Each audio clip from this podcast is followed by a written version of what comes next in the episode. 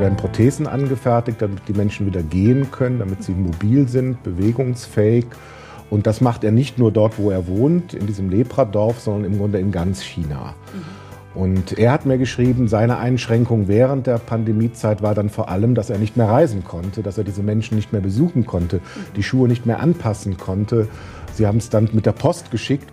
Hallo, ich bin Caroline Harug-Nendinger und bei uns bei Alpha und Omega geht es jetzt darum, wie es den Projektpartnern des Bistums Rottenburg-Stuttgart in der Corona-Pandemie gegangen ist, und zwar in China, Peru, in Uganda und Indien wie sie in schwierigen Umständen weiter vor Ort geholfen haben und was die Menschen in den Ländern heute nach drei Jahren Corona vor allem beschäftigt. Domkapitular Heinz Detlef Steps aus Rottenburg vom Bereich Weltkirche war zum Teil selbst vor Ort, zum Teil hatte es sich berichten lassen und er erzählt davon. Zu sehen gibt's unseren Talk auch. Alles dazu in den Show Notes. Hier jetzt erstmal zum Hören und los geht's. Ja, Herr Steps, erstmal eine persönliche Frage an Sie. Also wenn man jetzt auf diese Pandemie schaut, hat es ja auch einiges im Alltag für uns verändert. Gibt es bei Ihnen etwas, wo Sie sagen, das ist ganz anders als vorher? Ja, da geht es mir natürlich so wie vielen anderen auch in Deutschland. Äh, meine Reisetätigkeit hat sich extrem eingeschränkt. Da hat sich ganz viel verändert. Während der Corona-Zeit natürlich gar nicht. Aber auch jetzt ist es sehr viel weniger, als es vor der Pandemie war, weil eben sehr viel durch Videokonferenzen ersetzt wird. Was natürlich auch sinnvoll ist. Man muss nicht alle Leute aus der ganzen Bundesrepublik zusammen nach Bonn oder nach Berlin oder nach Frankfurt zusammenholen man kann das bequemer auch am Bildschirm machen und spart dabei CO2-Emissionen und mhm. Geld. Okay, also Digitalisierung und ja, Reiseverhalten, nenne ich es mal, haben sich verändert. Mhm. Jetzt zu Beginn der Pandemie haben Sie auch, ja, drei Jahre ist es jetzt schon her, ne? Da waren Sie auch zuletzt bei uns in der Sendung und haben sich große Sorgen gemacht, dass Menschen in afrikanischen Ländern oder südamerikanischen Ländern wahrscheinlich sehr stark unter dieser Pandemie leiden werden. Wenn Sie jetzt draufschauen und an Ihre Partnerorganisationen denken, ähm, ist es so gekommen, wie Sie sich das gedacht hatten? Es ist so gekommen, aber es ist anders gekommen. Also es ist Gott sei Dank nicht so gewesen, wie befürchtet, dass Hunderttausende von Toten äh, dahingerafft werden, sondern es geht viel mehr um die Armut, die durch die Pandemie in der ganzen Welt sprunghaft angestiegen ist. Der Hunger in der Welt ist sehr viel größer geworden. Die Welternährungsorganisation sagt, er ist von 8,4 auf 9,3 Prozent der Weltbevölkerung gestiegen. Das ist ein Zehntel in nur dieser Pandemiezeit, die da, der dazugekommen ist. Und das zeigt uns, wie viele Menschen nachher, nach der Pandemie an den Folgen zu leiden haben. Mhm. Dass es nicht nur während der Pandemie schlimm gewesen ist. Die Lockdowns waren überall natürlich sehr schlimm. Vor allen Dingen, weil es einen Bildungsabbruch gab. Die Kinder mhm. konnten nicht zur Schule gehen. Schulen so, ja. Genau. Mhm. Sie mussten oft in irgendeiner Weise am Erwerb der Familie teilhaben, weil die Väter die Familie nicht mehr ernähren konnten, weil sie mhm. selber keine Arbeit hatten. Und äh, das war auch schlimm, aber es kam eben noch dazu, dass jetzt nach der Pandemie viele keine, äh, keine Ernährungssicherheit haben und auf die Weise in die Armut und in den Hunger stürzen. Hm. Also es wird einen noch weiter beschäftigen in diese das, ganzen Strukturen. Was, das fürchte ich ja. sehr stark. Ja. Mhm. Jetzt am Anfang der Pandemie haben wir alle nach China geschaut, weil einfach Corona dort als erstes nachgewiesen wurde. Und das Bistum hat ja dort auch Projekte oder ein Projekt. Ähm, was genau? Vielleicht können Sie davon kurz erzählen. Ja, ein Projekt ist mir besonders in Erinnerung, weil ich das selber auch in China besucht habe. Im Süden von China ist ein Pater, ähm, ich kann öffentlich den Namen und auch den Orden nicht sagen, der ähm, mit Leprakranken arbeitet, der für ehemalige geheilte Leprakranke zuständig ist und in China gibt es offiziell keine Leprakranken. Ich habe sie gesehen. Es gibt sie, aber es darf sie offiziell nicht geben. Und deshalb ist seine Arbeit natürlich sehr, sehr stark auch unter der Beobachtung des Staates. Und seine Aufgabe ist vor allen Dingen mit einer italienischen Fachkraft zusammen Prothesen anzufertigen für die Leprakranken. Mhm. Es werden Prothesen angefertigt, damit die Menschen wieder gehen können, damit sie mobil sind, bewegungsfähig. Und das macht er nicht nur dort, wo er wohnt, in diesem Lepradorf, sondern im Grunde in ganz China. Mhm. Und er hat mir geschrieben, seine Einschränkung während der Pandemiezeit war dann vor allem, dass er nicht mehr reisen konnte, dass er diese Menschen nicht mehr besuchen konnte, die Schuhe nicht mehr anpassen konnte. Sie haben es dann mit der Post geschickt und versucht, es so zu machen, aber es war natürlich sehr viel schwieriger als vorher. Ja, weil in China ja auch diese Null-Covid-Strategie war, strenge Lockdowns, strenge Quarantäneregeln. Genau. Okay, und also per Post hat es so mittelgut funktioniert, sagen das Sie. Das ist ne? genau, mhm. das ist, passt natürlich okay. dann nicht genauso, als wenn man es persönlich anpassen mhm. kann, aber es ist immerhin eine Hilfe und eine Möglichkeit, wie man, wie man die Regeln sozusagen umgehen kann. Mhm. Ende, des, bitte? Ende des Jahres hat ja auch die Regierung diese Null-Covid-Strategie aufgegeben und es ist jetzt wieder mehr möglich. Also was meinen Sie, wie wird es weitergehen mit diesem Projekt? Ja, ich hoffe, dass es jetzt wieder möglich wird, mehr zu tun für ihn, dass er wieder mehr herumreisen kann. Er plant sogar ein Projekt in Taiwan zu machen, das Ganze also auch noch auszudehnen. Bin gespannt, ob das tatsächlich funktioniert. Ähm, er war zwischendurch zu Hause in Europa, weil es seinem Vater nicht gut ging. Und als er zurückging, hat er von der chinesischen Grenze bis an das Dorf, äh, wo, er, wo er lebt, hat er drei Wochen gebraucht, weil er an jeder Provinzgrenze neu in mhm. Quarantäne musste. Ah, wow. Also okay. so hat sich diese Null-Covid-Politik ja. auch ausgeübt, mhm. Äh, dass man einfach nicht mehr reisen konnte innerhalb des Landes. Mhm. Und er hat dann eben sehr, sehr lange gebraucht. Okay, und jetzt will er mit Taiwan, mit der Insel nochmal neu starten. Genau, mhm. genau. Von Asien kommen wir jetzt mal nach Südamerika, auch hier auf dem Globus. und zwar nach Peru. Genau. Südamerika, ähm, das Land wurde ja von Covid ziemlich stark getroffen, auch was die Corona-Toten angeht. Wie ist es? Sie waren vor kurzem dort zu Besuch, haben einige Projekte besucht. Also läuft denn wieder vieles wie vor der Pandemie? Ich denke nicht, dass es so läuft wie vor der Pandemie. Ich denke, die Pandemie hat sehr viel nachhaltig verändert. Ähm, aber viel funktioniert wieder. Das ist immerhin die gute Nachricht, dass viele Menschen ihren Beruf ausüben können. Aber es gibt auch in Peru sehr viel mehr Armut. Die Schulen waren zwei Jahre lang komplett geschlossen in Peru. Und viele Menschen sind gestorben dort, war prozentual weit mehr als in Deutschland. Und äh, zum Beispiel war für mich sehr eindrücklich, dass ich in Lima an einer Zentrale der Ärzte war. Dort war ein großer Zaun um die Zentrale herum und an dem Zaun waren die Fotos aller Ärztinnen und Ärzte, die während der Pandemie im, in Ausübung ihres Dienstes gestorben sind. Das waren 223 Ärztinnen und Ärzte, die dort gestorben sind. Wahrscheinlich, weil einfach die Ausrüstung genau. für das Personal gab, nicht so gut es war. Es gab oder? keine Masken am Anfang der Pandemie. Mhm. Und die haben natürlich nach wie vor versucht, ihr, ihren Patienten zu helfen. Und ohne Maske haben sie sich dann selbst angesteckt und sind dann schließlich tatsächlich gestorben. Mhm. Sie haben auch diese Krankenhäuser, die das Bistum mit Projekten und Geldern unterstützt besucht. Ne? Mhm. Ja. Und läuft dort wieder jetzt einiges wie vor der Pandemie? Oder? Ja, die mhm. Krankenhäuser funktionieren sehr gut. Die Menschen kommen dorthin. Das sind alles Krankenhäuser, die im Grunde am, an den Stadträndern sind, die vor allen Dingen für die armen Menschen da sind, die aus den Invasionen, aus den Invasiones kommen, also sozusagen aus den, ähm, aus den Gebieten, die man Slums nennen könnte. Und äh, gerade für diese Menschen ist man da. Und das mhm. ist besonders wichtig, weil die natürlich nicht viel Geld haben. In den großen Privatkliniken würden sie Hilfe finden, aber dort müssten sie sehr viel Geld bezahlen. Mhm. Jetzt geht es ja auch um Kinder, um Schule und ja, wie ist es dort? Also wie, wie läuft es mit dem Schulsystem wieder an? Vielleicht auch ein Waisenhaus haben Sie besucht. Also wie geht es dort jetzt weiter? Ja, Kinder ist, ist ganz schwierig in Peru, weil es viele große Familien gibt, weil Familien oft auch zerbrechen. Und ich habe zum Beispiel eine Familie kennengelernt mit drei kleinen Kindern, wo die Mutter äh, die Kinder von drei verschiedenen Männern hat und jetzt mit dem Vater des jüngsten Sohnes zusammenlebt. Und dieser Vater will die Kinder nicht im Haus haben, auch seinen eigenen Sohn nicht. Mhm. Und die Kinder können nur ins Haus kommen, wenn der Vater nicht da ist zur Mutter.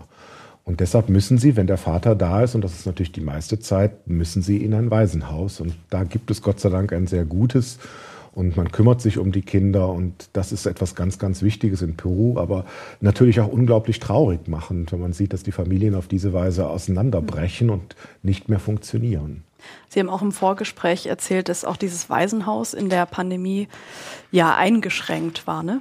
Ja, mhm. diese Häuser sind natürlich geschlossen gewesen, nicht in dem Sinn, dass keine Kinder mehr drin waren, sondern dass mhm. niemand raus konnte. Also mhm. es war wie eine Insel dann im Grunde. Mhm. Ja.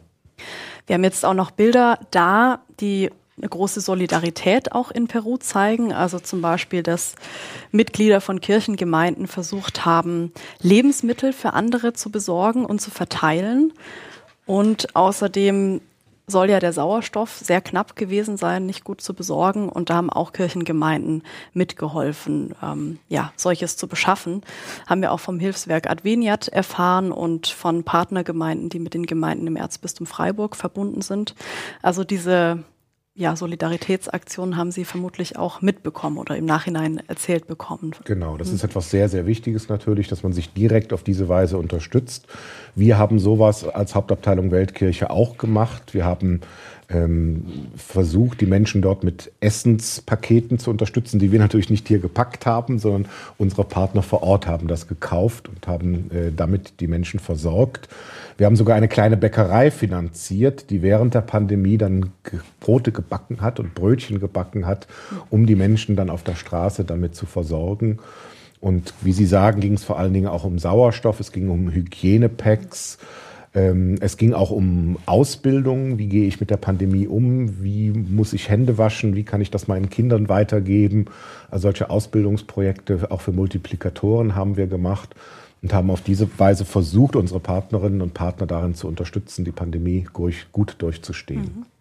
Inzwischen gibt es ja in Peru auch politische Unruhen, die auch ein Stück weit mit der Pandemie zusammenhängen, diesen ungleichen ja, gesellschaftlichen Strukturen. Ähm, wie haben denn Ihre Projektpartner das vor Ort erlebt oder erleben es immer noch? Ja, alle waren sehr besorgt. Also das war etwas, was ich wirklich sehr stark gespürt habe, dass die Menschen alle besorgt sind, weil keiner kennt die Lösung und alle sind unterschiedlicher Meinung. Selbst die Bischofskonferenz ist in sich gespalten. Ich habe mit Bischöfen gesprochen, die gesagt haben, die Präsidentin muss zurücktreten, um einen Neuanfang zu ermöglichen. Und ich habe mit Bischöfen gesprochen, die gesagt haben, um Gottes Willen, nur das nicht, dann entsteht ein Machtvakuum, dann wird alles viel schlimmer. Also man sieht, niemand hat in irgendeiner Weise eine Lösung für diese politische Krise, die dort entstanden ist. Aber es sind eben arme Menschen, die auf die Straße gehen, weil sie Angst haben, das bisschen, was sie haben, auch noch zu verlieren. Aber auf der anderen Seite ist es auch ein Aufstand, der finanziert wird von den Drogenkartellen und sogar vom Nachbarland Bolivien, das ja unbedingt einen Zugang zu Meer haben will und immer noch hofft, von Peru ein Stück abschneiden zu können, um einen Zugang zum Meer zu bekommen. Mhm. Also es stecken auch sehr viel andere Interessen noch dahinter und mit viel Geld versucht man diesen Aufstand auch aus dem Ausland äh, anzuheizen. Es ist dann auch leicht, ähm, die Projekte weiter mit zu begleiten. Also wird sich da irgendwas ändern in der Zusammenarbeit von Rottenburg-Stuttgart aus mit Peru? Wir hoffen nicht, dass sich etwas ändert, solange die Projekte funktionieren. Somit, solange unsere Partner auf diese Weise arbeiten können, werden wir sie unterstützen. Mhm. Ich selber, muss ich auch sagen, habe von den politischen Unruhen nichts gespürt. Ich war zehn Tage im Land, ich habe nichts davon mitbekommen, habe aber auch meine Reiseroute so gewählt, dass ich natürlich nicht in die Brennpunkte fahren, mhm. nämlich den Süden von Peru, mhm. sondern nur im Norden und in der Hauptstadt Lima war. Mhm. Ja, so viel zu Peru. Ähm, bevor wir auf die Situation in Uganda und Indien auch noch schauen, ähm, ja, was diese Solidarität von reicheren Ländern ähm, gegenüber ärmeren Ländern weltweit angeht, würden Sie sagen, Sie haben erlebt, da gab es schon eine positive Solidarität oder sagen Sie, da ist schon noch Luft nach oben? Also was zum Beispiel auch die Verteilung von Impfstoffen angeht. Wie haben Sie das wahrgenommen? Ja, das gehörte natürlich zu den negativen Erlebnissen während der Pandemie, dass die Nationalismen auf einmal sehr stark anwuchsen. Auch in Europa. Auf einmal wurden die Grenzen wieder hochgezogen. Auf einmal ging es darum, Impfstoffe vor allen Dingen für das eigene Land zu besorgen. Und wenn das schon in Europa schwierig ist, dann natürlich noch mal sehr viel stärker gegenüber den, den armen Ländern, die natürlich bei weitem nicht die finanziellen Ressourcen haben wie wir, um Impfstoffe zu kaufen. Mhm. Und das ist etwas, was man auf keinen Fall so machen kann, dass man arme Menschen abschneidet von den Heilungsmöglichkeiten. Mhm. Also man muss Impfstoffe für andere Länder natürlich zu ganz anderen Preisen anbieten und man muss von Anfang an Kontingente reservieren, auch für diese Länder und kann nicht alles den reichen Ländern überlassen, weil der Profit dann natürlich größer mhm. ist. Kommen wir jetzt zur Uganda. Ich drehe hier nochmal am Globus. Ähm, na, man sieht es nicht so ganz gut. Also es liegt hier dahinter. man sieht es auch nochmal auf einer Karte gleich. Ähm, das Land liegt neben Kenia und auch neben dem Kongo. Und man hat ja gehört, das war irgendwie auch so eine positive Nachricht, dass afrikanische Länder so im Durchschnitt äh, vergleichsweise gut die Sache überstanden haben, Corona überstanden haben. Was wissen Sie denn da von Ihren ugandischen Projektpartnern? Ja, es ist tatsächlich so, dass Afrika Gott sei Dank die Krise sehr gut gemeistert hat. Äh, die Befürchtungen sind da wirklich nicht eingetreten. Das hat verschiedene Gründe, zum Beispiel die ganz andere Bevölkerungspyramide. Wenn natürlich die Hälfte des Landes äh, unter 18 ist, ist das natürlich ganz anders, mit so einer Pandemie umzugehen, als es bei uns ist, wo sehr, sehr viel mehr ältere Menschen dann ja auch gestorben sind ähm, am Coronavirus. Und es ist ja auch so, dass die Pandemie überlagert wird in diesen Ländern von anderen Schwierigkeiten, wie zum Beispiel der Klimakatastrophe, wie AIDS oder wie auch den Kriegen und Konflikten. Mhm. Und das äh, ist natürlich so, dass Menschen dann trotzdem sterben, aber sie sterben eben nicht am, am mhm. Coronavirus, sondern mhm. sie sterben aus anderen Gründen. Das überlagert sich eben teilweise. Und dann ist es so, dass in den afrikanischen Ländern oft sehr gute Strategien mittlerweile eingespielt sind, mit solchen Pandemien umzugehen, weil es eben immer wieder Pandemien gibt, wie zum Beispiel den Ebola-Virus, was wir jetzt eben auch in Uganda äh, leider wieder hatten. Und da war es so, dass sich das im Grunde gegenseitig geholfen hat. Auf der einen Seite, äh, als der Coronavirus kam, hatte man schon Strategien, wie man mit so etwas umging. Auf der anderen Seite hat sich jetzt in der Bevölkerung sehr viel Positives durch die Covid-Pandemie eingespielt, sodass das jetzt wieder für die Ebola-Pandemie mhm. geholfen hat. Und das war keine Pandemie, aber Epidemie geholfen hat. Zum Beispiel, dass man sich nicht die Hand gibt, sondern sich mit der Faust begrüßt oder sogar mit den Füßen aneinander stößt. Das ist in solchen Ländern mittlerweile eingeübt und das hilft natürlich dann auch, so eine äh, äh, Ebola-Ausbreitung zu mhm. verhindern. Das heißt, so diese ganze Infrastruktur im Gesundheitswesen wurde einfach ausgeweitet, also war vorher schon einiges da, wurde jetzt ausgeweitet. Ja. Und eben Hygienemaßnahmen genau so helfen ja. jetzt auch äh, bei der Ebola-Pandemie, die seit Herbst wieder stärker in Uganda auch ja, wütet, sage ich mal. Mhm. Ja. Wie ist denn in Uganda das Bistum engagiert? Also in Uganda haben wir eine sehr, sehr schöne Sache, die man wirklich auch gerne erzählt. Wir haben einen Austausch von Freiwilligen. In Uganda haben wir auch in anderen Ländern, aber in Uganda ist es sehr, sehr stark. Wir haben acht junge Menschen, zumindest Plätze für acht junge Menschen, die von uns aus nach Uganda gehen können und mindestens zwei oder drei auch, die von Uganda nach Deutschland kommen können, jeweils für ein Jahr.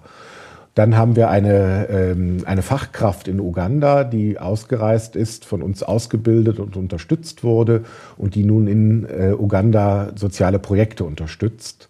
Und das finde ich ist zunächst einmal etwas ganz Wichtiges, wenn es einen Austausch von Menschen gibt wenn es nicht nur Geld gibt, das überwiesen wird auf ein organisches Konto, sondern wenn Menschen mhm. in beide Richtungen fliegen, um mhm. den Glauben, das Leben, das Arbeiten der jeweils anderen Bevölkerung kennenzulernen, sich da ein bisschen anstecken zu lassen und mit diesen Erfahrungen dann wieder zurück in die eigene Gesellschaft zu kommen. Mhm.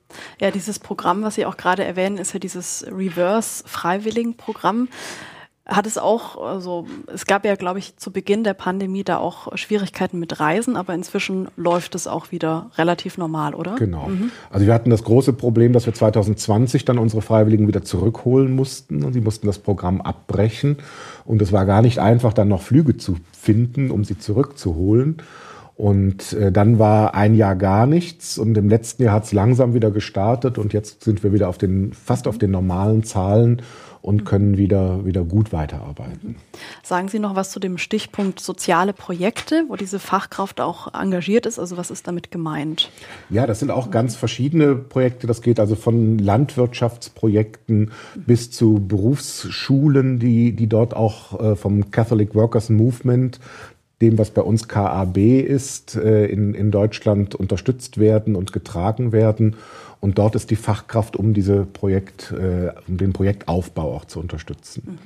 Und wird es dann auch jetzt weitergehen nach Corona mit dieser Stelle? Davon mhm. gehe ich fest aus, dass mhm. es weitergehen wird. Also da hat sich bisher nichts angekündigt, dass mhm. das nicht weitergehen mhm. könnte. Ja. Jetzt drehen wir nochmal am Globus ein Stückchen weiter. Schauen wir mal nach Indien. Genau. Also auch dieses Land ist ja von Corona relativ schwer getroffen worden. Ähm, und über das Hilfswerk Miserio habe ich auch nochmal erfahren, dass besonders die Situation der Kinder sich nicht ins Positive entwickelt hat, sagen Sie mal so. Ähm, es gab auch lange keine Schulen, also viele Monate lang keinen Schulunterricht und dadurch mehr Kinderarbeit, das haben wir auch, haben Sie ja vorhin auch schon erwähnt, ähm, auch mehr Kinder heiraten. Auch weil eben viele Jobs weggefallen sind der Erwachsenen. Ne? Also was bekommen Sie da von Ihren Projektpartnern in Indien mit? Ja, es ist in der Tat sehr, sehr schwierig, dass die Kinder eben arbeiten mussten. Es war übrigens auch so, dass es äh, viel mehr äh, Geburten bei Minderjährigen gab während der Lockdown-Zeit. Das ist nicht nur in Indien so, das ist auch in anderen Ländern so gewesen, wodurch die Zahl der Kinder natürlich auch noch einmal angestiegen ist. Äh, Indien äh, löst jetzt ja in diesen Wochen China ab als bevölkerungsreichstes reichstes Land dieser Erde. Also es ist mhm. dann bald nicht mehr China, sondern es wird bald Indien sein. Mhm. Weshalb diese, dass Sie sagen, ähm, junge Mädchen äh, bekommen jetzt mehr Kinder seit der Pandemie? Woran liegt es? Ich denke, es war eben die Beschäftigungslosigkeit während mhm. dieser Zeit. Man war eingeschlossen, man hatte keine großen Möglichkeiten auszugehen, irgendetwas zu tun. Mhm man musste eben zwischenmenschliche Kontakte pflegen. Mhm. Und das ist dann auf diese Weise mhm. gekommen, denke ich. Und ansonsten mit den Jobs, was das angeht, also dass da viele weggebrochen in Indien, äh, weggebrochen sind in Indien, das haben Sie auch so ein bisschen berichtet bekommen, ne? Ja, mhm. ja. Also es war vor allen Dingen am Anfang der Pandemie richtig dramatisch, weil ganz viele Wanderarbeiter in den großen Städten mhm. Äh, arbeitslos wurden. Es ist ja so, dass viele Menschen in Indien, in den anderen Ländern genauso im informellen Sektor arbeiten, also keine Verträge haben, keine soziale Absicherung. Und die haben dann ihren Job verloren und sahen keine andere Möglichkeit, als zurückzugehen in ihre Heimatdörfer, wo sie herkamen, die aber teilweise hunderte von Kilometern weit weg waren. Und es gab keine Möglichkeit, weil es keine Transportmittel gab. Der Lockdown mhm. war ja so stark, dass es dann auch keine Züge und nichts mehr gab, keine mhm. Busse. Und die haben wirklich teilweise versucht, sich zu Fuß auf den Weg zu machen und sind dann oft in, in der Peripherie der großen Städte mhm. gescheitert. Es mhm. ging einfach nicht mehr weiter dann. Mhm. Also es waren wirklich dramatische Situationen in Indien am Anfang der Pandemie. Ja. Andererseits habe ich jetzt auch gehört, gerade ähm, junge Menschen, die dann eben ihren Job verloren haben, haben sich dann ehrenamtlich für Schulunterricht für Kinder eingesetzt, ähm, hieß es bei Miserior. Und es gab auch weitere kreative Ideen, dass man zum Beispiel ein unkompliziertes Telefonsystem eingerichtet hat, ähm, wo gerade auch Ärmere sich über Hygienemaßnahmen oder Medikamente informieren konnten. Also irgendwie auch so ein paar ja, kreative, vielleicht auch hoffnungsvolle Dinge, die da passiert sind. Ja. Ähm, Wir haben zum Beispiel auch Schulungsprojekte in Mumbai unterstützt, wo eben Menschen ausgebildet wurden, die dann in die Dörfer gegangen sind, um den Menschen eben die Hygienemaßnahmen näher zu bringen. Das, mhm. das war besonders wichtig natürlich zum Beginn der Pandemie. Mhm. Wie ist da das Bistum ansonsten engagiert, also in Projekten? Ist es vor allem diese ja, Unterstützung, was die Hygienemaßnahmen angeht oder noch weiteres? Also es war am Beginn der Pandemie natürlich ganz, ganz stark. Man muss dazu sagen, wir haben am Beginn der Pandemie für unsere besonders starken Partner, die wir gut kannten, wo wir großes Vertrauen hatten, haben wir unsere Richtlinien zum Teil außer Kraft gesetzt, um mit ihnen sehr, sehr schnell und unbürokratisch zusammenarbeiten zu können und haben auf diese Weise im Laufe der Pandemie 130 äh, Covid-Projekte auf die Beine gestellt. Mhm. Mit einem Gesamtvolumen von 2,5 Millionen Euro. Also auf diese Weise haben wir in der ganzen Welt geholfen, um eben Hygienemaßnahmen, Hygienepakete, ähm, Ernährungspakete, Bildungsangebote in der Pandemie aufrechterhalten zu können. Mhm. Ja, jetzt würde ich auch noch ganz gerne wissen, ähm, wie schauen Sie denn auf die nächste Zeit? Also jetzt nicht nur, was diese vier Länder angeht, die wir jetzt gerade mal angeschaut haben, sondern ähm, was würden Sie sagen? Was wird Sie in dem Bereich Weltkirche in den nächsten Jahren wahrscheinlich nochmal besonders beschäftigen? Ist es vor allem die Armut, wo Sie sagen, da wollen wir langfristig nochmal mehr drauf gucken und auch Gelder geben oder Projekte anstoßen? Also ich bin sicher, dass ich nicht arbeitslos werde. Das ist das Schlimme an dieser Situation der Welt, dass das zunehmen wird. Das ist ganz klar. Die Armut steigt an, der Hunger steigt an. Selbst die Weltbank hat mittlerweile das Ziel der, der SDGs äh, bis 2030 die bitterste äh, Hungersnot zu verhindern ähm, in den Wind geschrieben und gesagt, wir werden es nicht mehr schaffen bis 2030. Mhm. Und insofern wird das natürlich uns weiter beschäftigen und wir werden weiter versuchen, Projekte auf den Weg zu bringen, die dort Hilfe schaffen. Aber das größte Problem, was auf uns zukommt, ist mit Sicherheit der Klimawandel und die Flüchtlingswellen, die es auslösen wird.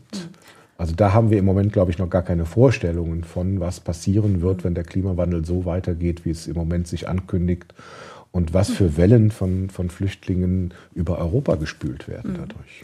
Haben Sie da schon konkrete erste Projekte, wo Sie sagen, Mensch, da wollen wir so in der Richtung noch mal mehr ja, drauf gucken und uns mehr engagieren? Wir haben natürlich sehr viele Flüchtlingsprojekte auf der ganzen Welt und äh, sind da sehr, sehr aktiv. Das Problem ist natürlich, dass wir den Klimawandel auch nicht stoppen können. Mhm. Also wenn wir versuchen, zum Beispiel die, die Menschen wieder sesshaft zu machen irgendwo, ihnen äh, ein kleines Stück Land zur Verfügung stellen, wo sie anbauen können, wo sie ihre Familie ernähren können aus dem eigenen Garten. Wenn dann aber ein, eine Flut kommt und das alles wieder zunichte macht, mhm dann brauchst erstmal Nothilfe. So. Genau, mhm. dann muss ja. die Nothilfe wieder mhm. her. Ja. ja. Auf jeden Fall alles Gute weiter für die Arbeit. Danke für das Gespräch. Dankeschön. Und danke auch Ihnen fürs Dabeisein. Bis zum nächsten Mal bei Alpha und Omega. Übrigens, Alpha und Omega, mehr als du glaubst, ist ein gemeinsames Format der katholischen Bistümer Rottenburg, Stuttgart und Freiburg und des evangelischen Medienhauses Stuttgart. Zu sehen sind die Sendungen bei den privaten Fernsehsendern in Baden-Württemberg auf Bibel TV und auf YouTube. Weitere Infos gibt's unter kirchenfernsehen.de und kipp-tv.de. Wenn Sie Fragen, Wünsche und Feedback haben, schreiben Sie uns gerne an podcast.kipp-radio.de. Und wenn Sie diese Folge zu weltweiten Hilfsprojekten in der Covid-Pandemie interessiert hat, wie wär's mit der Podcast-Folge 31 darüber, wie Menschen mit der Diagnose Long Covid umgehen können?